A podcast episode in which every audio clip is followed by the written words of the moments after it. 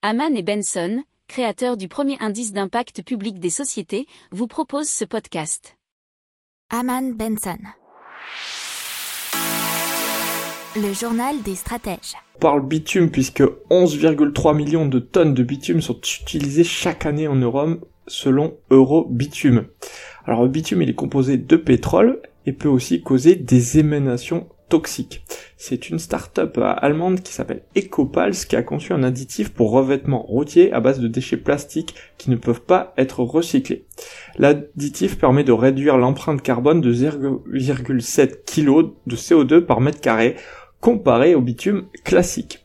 Le plastique agit comme un liant entre les agrégats, ce qui prolonge la durée de vie de la route.